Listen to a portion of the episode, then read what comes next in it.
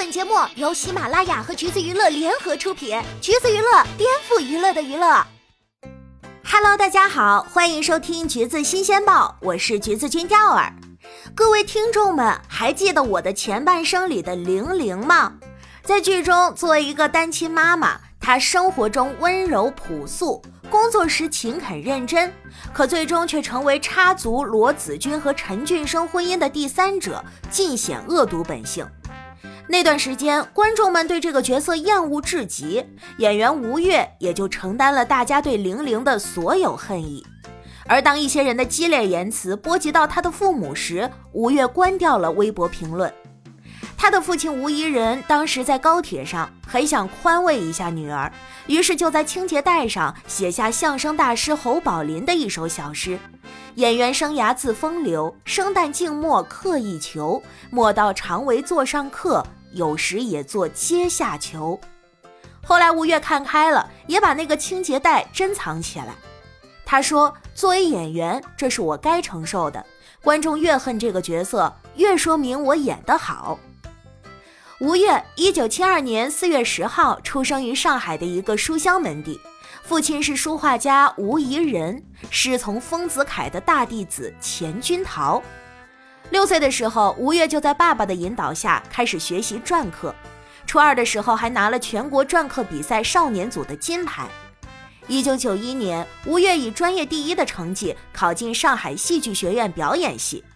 一九九五年，他在北京深秋的故事中饰演银行信贷员陈晓峰，正式开启了他的演艺生涯。他是戏剧《恋爱的犀牛》中清新而具有神经质的明明。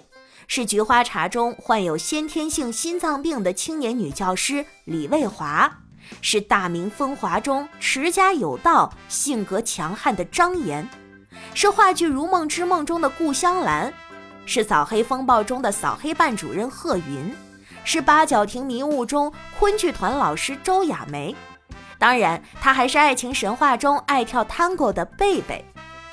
二零二一年末，《爱情神话》上映。描摹了上海弄堂多样的市井烟火，展现了中年人的浪漫，备受好评。吴越饰演的贝贝，从名字到打扮都那么平凡，仿佛下一秒就要淹没在人群中。但就是这样一个普通女性，却有着不一样的热烈和反差。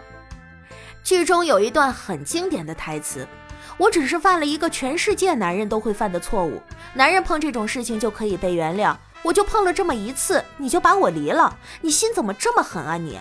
我是个讲原则的人，我外面再玩，家里我永远是摆在第一位的。而现实中的吴越呢，当然没有犯过错，但是他跟贝贝一样，活得清醒洒脱。年轻的时候，他期待爱情，在拍摄《菊花茶》时，吴越和陈建斌相识相知，谈了五年恋爱，却没有走到最后。现在吴越已经四十九岁了。他没有任何执念，也不再把婚姻当作必需品。他忠于自己，嫁给了生活。他喜欢读诗，喜欢听音乐，喜欢赏花，感受细微处的美好。他看过很多书和展览，品过很多画和名人采访，再加上家庭的文化熏陶，整个人都十分有涵养，所以才能几句话像电影一样。马上要五十岁了，对于变老，吴越还是有一点点恐惧的。但是他允许一切发生，就是这般柔软清澈又坚定洒脱，才能尽心诠释出一个个优秀角色吧。